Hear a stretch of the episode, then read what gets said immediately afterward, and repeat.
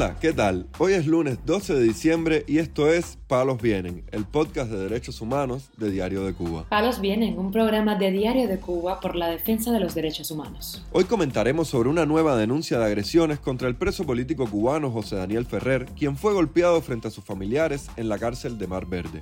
También comentaremos sobre el más reciente informe de la ONG Cuban Prisoners Defenders, que registró un total de 1.034 presos políticos en Cuba al cierre de noviembre.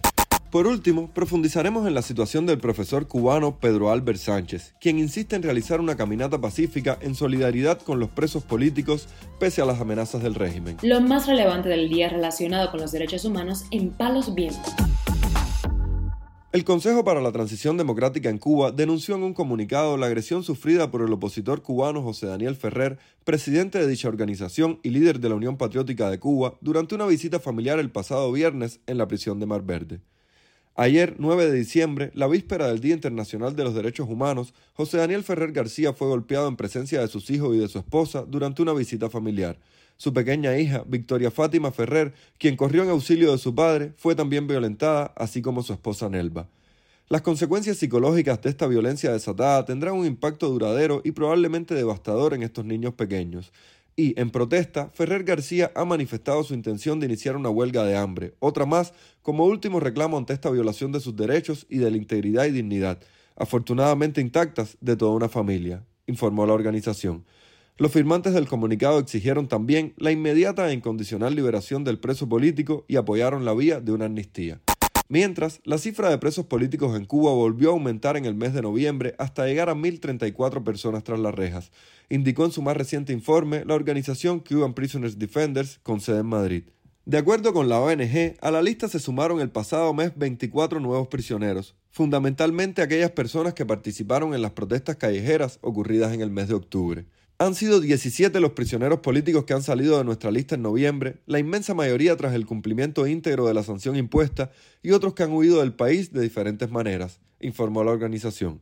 De los 1.034 presos confirmados, aún se mantienen en la cárcel 29 niños y 5 niñas, para un total de 35 menores de edad, que aún cumplen sentencia, 27 de ellos, o están siendo procesados penalmente, otros 7. De ellos, 16 están siendo procesados o han sido ya condenados por sedición. La pena media de estos menores condenados por sedición es de 5 años de privación de libertad, un castigo en promedio superior al que sufrían antes del 11 de julio los adultos en prisión política, detalla este informe. Según Cuban Prisoners Defenders, diciembre de 2021 se inició con 805 presos políticos y hasta la fecha se han sumado otros 576.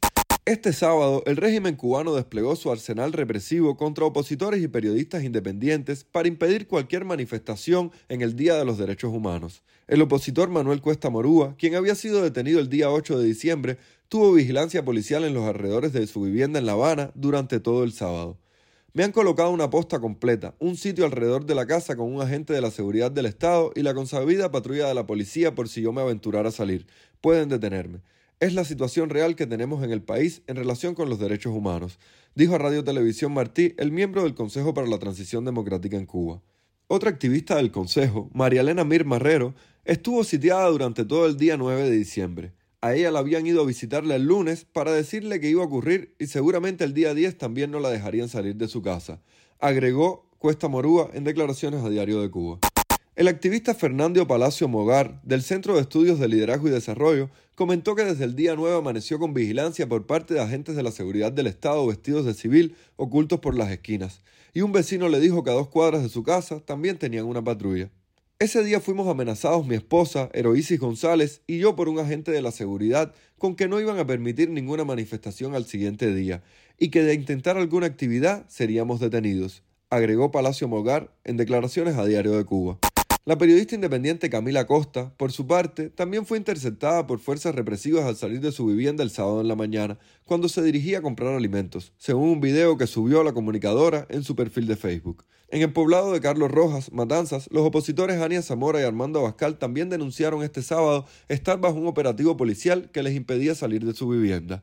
No obstante, mientras reprimían a los activistas defensores de los derechos humanos, el Ministerio de Relaciones Exteriores de Cuba convocó un tuitazo por el Día Internacional de los Derechos Humanos. Acompañando la celebración en Cuba del Día Internacional de los Derechos Humanos, tendrá lugar un tuitazo este 10 de diciembre de 9 a 12 horas de Cuba. señala la publicación en la cuenta de Twitter del MINREX horas después de que la ONG Cuban Prisoners Defenders revelara un nuevo aumento de presos políticos en la isla durante el mes de noviembre.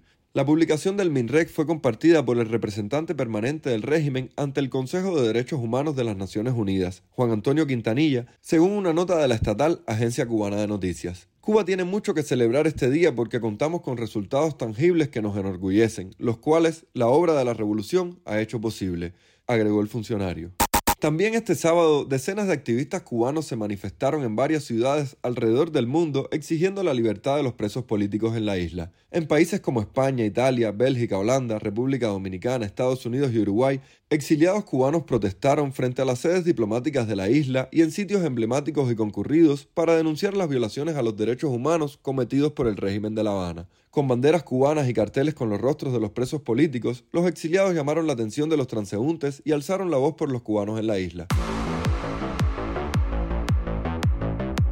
Palos viene. El profesor activista cubano Pedro Albert Sánchez reiteró en un video enviado a Diario de Cuba que mantiene su decisión de convocar a una caminata por la libertad de los presos políticos, aunque no precisó la fecha de realización de esa acción cívica. Dada la complejidad del asunto y dada la firmeza que mantengo de que voy a caminar del Caballero de París al Quijote, lo mismo solo que acompañado, a menos ser que se me encierre o se haga un negocio, se haga negociable la caminata por otras actividades, yo he decidido dárselo a conocer al presidente del país porque la caminata aspiro a que sea nacional o el acto, la actividad que se desarrolle, la forma de manifestarnos que sea nacional y más que internacional, mundial.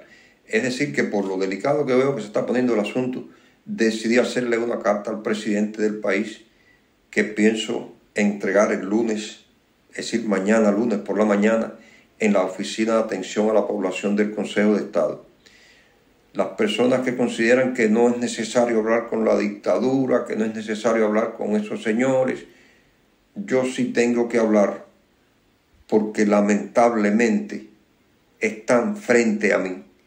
Muchas gracias. A principios de este mes, Albert Sánchez convocó una caminata por la libertad de los presos políticos y recibió el apoyo de las madres de prisioneros del 11 de julio, Jenny Taboada, Mirdalia Padrón y Niorca Rodríguez García, quienes mostraron su disposición a participar.